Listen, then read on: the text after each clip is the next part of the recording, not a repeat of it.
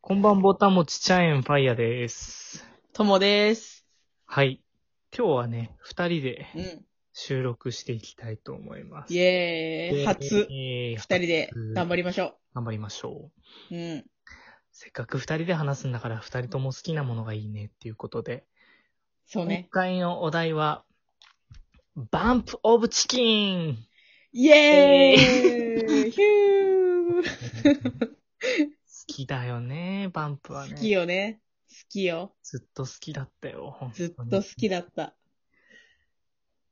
で、まあ、うんちょっとね、このアプリにはね、収録前の打ち合わせ機能っていうのがあるんですけど、うんうんもうその時点でもうだいぶ話をして て。うん。うんそうね。まあ、何から話そうかって思ったら、うん。そのバンプオブチキンのうん。なんか曲の系統変わったよねって話。そうそうそうそう。あのーまあ、バンプ、古参っていうか、なんて言うんだろうね。うん。まあ、天体観測がさ、ドラマタイアップに使われて、その後にうんうん。が好きになったんで、まあでうもん早い方なのかな、メジャーデビューししてからだから。そうだね。でそこのバンプがうん。一番ドハマり。まああと中、はいはいはいはい中高生で思春期だったのもあって、うん。うんだったんだけど、その大学とか大人になってからのバンプっていうのは、うんうんうん。なんか毛色が変わったよねっていう話。そうそうそう。今そういう話だよね。タイムリーで。なんかすごいキラキラしてるよね、みたいな。そう。うん輝いてる輝い。てる闇から光になってるよね。そうそうそうう。そう。そうんそうそう。いや、ツイッターでさ、それを本当にうまくまとめてるなって思ったんだけど、うんうん。なんか、や、闇期 闇期うん。闇期闇期。闇期、世界観期、うん。宇宙期、キラキラ期っていう、その4世代。はあはあはあはいあ。わかる気がする。言えてる、言えてるとう。思う。うんん。すごいわかるわ。なんか、デビュー当時は確かに、うん。まあ、明るい曲っていうよりかは、うん。なんか、まあ、も物語を紡いでる中にも、ちょっとこう、く影がちらつくようなそうだね。感じだった。なんかちょっと世界をディスってるような曲奏が多かったのそかうもしそうれない。そうそう。特に、うんあの、俗くだらない歌とか。あー、なるほどね。うん。いいね。あと、あの、乗車券とかね。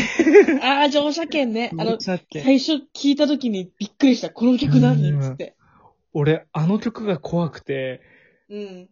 買った、買ってから一週間アルバム聴けなくなっちゃった。 そんなにそのぐらいちょっと怖かったんだよね、あの、乗車券って曲だけ。乗車券。うんあの、曲奏も衝撃を受けたし、歌詞も衝撃を受けた。そうそうそうそう。うん。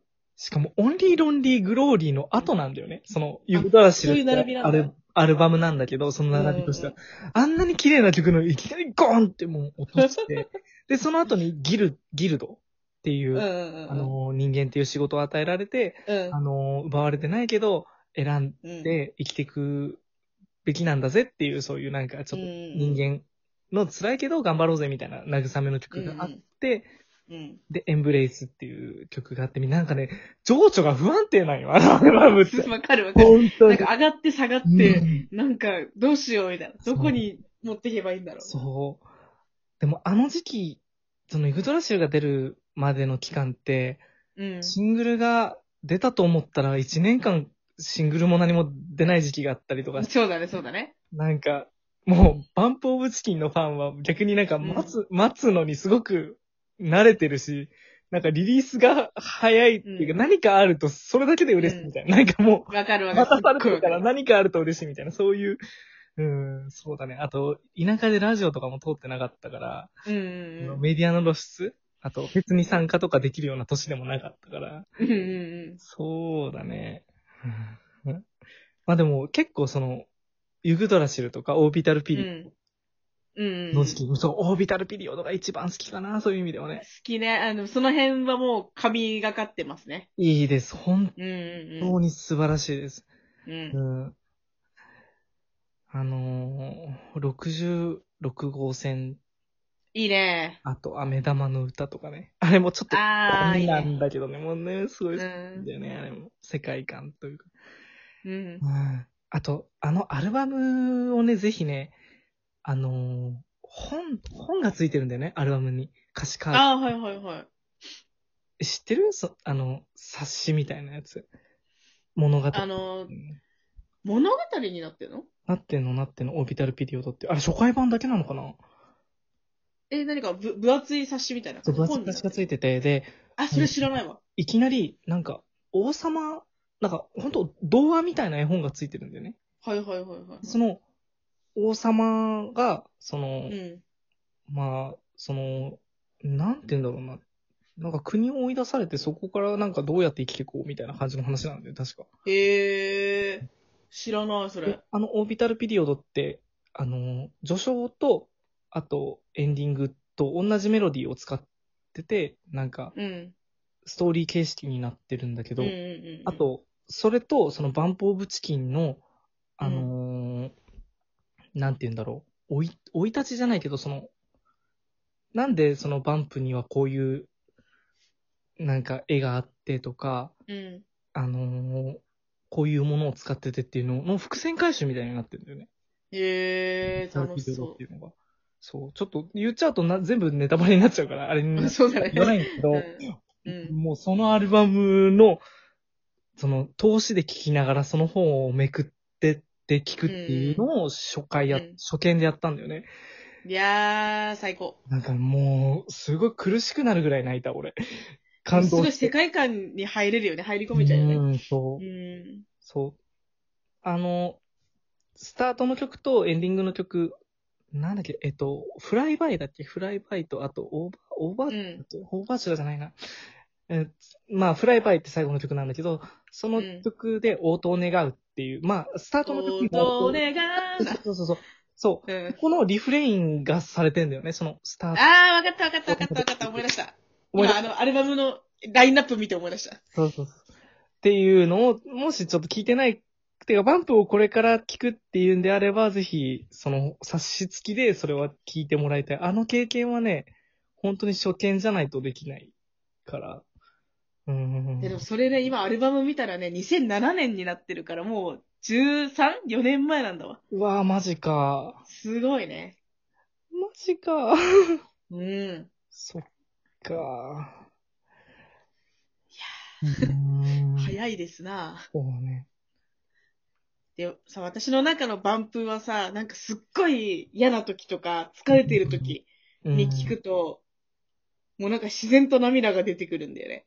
うわすごい、いや、本当に唯一バンプだけそうなるのってう。んなんかすごい、藤くんの声に癒されるのもそうだけど、うんなんかもう無意識にこう涙がこぼれてくる感じなのがもうバンプなんだよね。うんなんだろう、声に癒されるのか、なんか曲に癒されるのかわからないけど、こうなんかこう心が救われる感じがするんですよね、バンプさんを聞くとね。なんかさ、うん。新曲が出たりとか、まあ、その時初めて聞く曲とかがなおさらなんだけど、うんうんうん。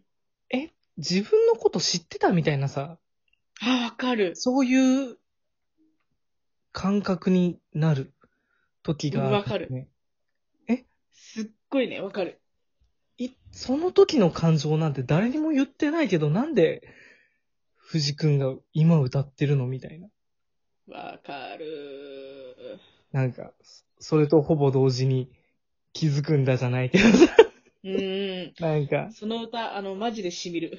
スーパーノバね、これはね。うん。あ、スーパーノヴァってなんかすごい泣ける。スーパーノバはいつ聴いても、なんか、うん。癒されるね。癒されるっていうか、 いうん。なんか、なんかいろいろ調整されて、なんかバランスが取れるというか。わかる。あの、気持ち的なね。そうあの、メンタル的な面でね。そうそうそうそう。うんうんなんかち、ち、チルなんですよね、あれはね、結構。うん。いやー、染み入るよね。しみる。うーん。あと、スーパーノバはさ、両 A 面だったんだよね。そうだったか、シングルで。シングルで両 A 面か。そう、カルマとスーパーノバ。最初、スーパーノバ版が出て、その後に、えっ、と、テイルズ・オブ・ジアビス版のカルマ版としても出てんだよね。はいはいはいはいはい。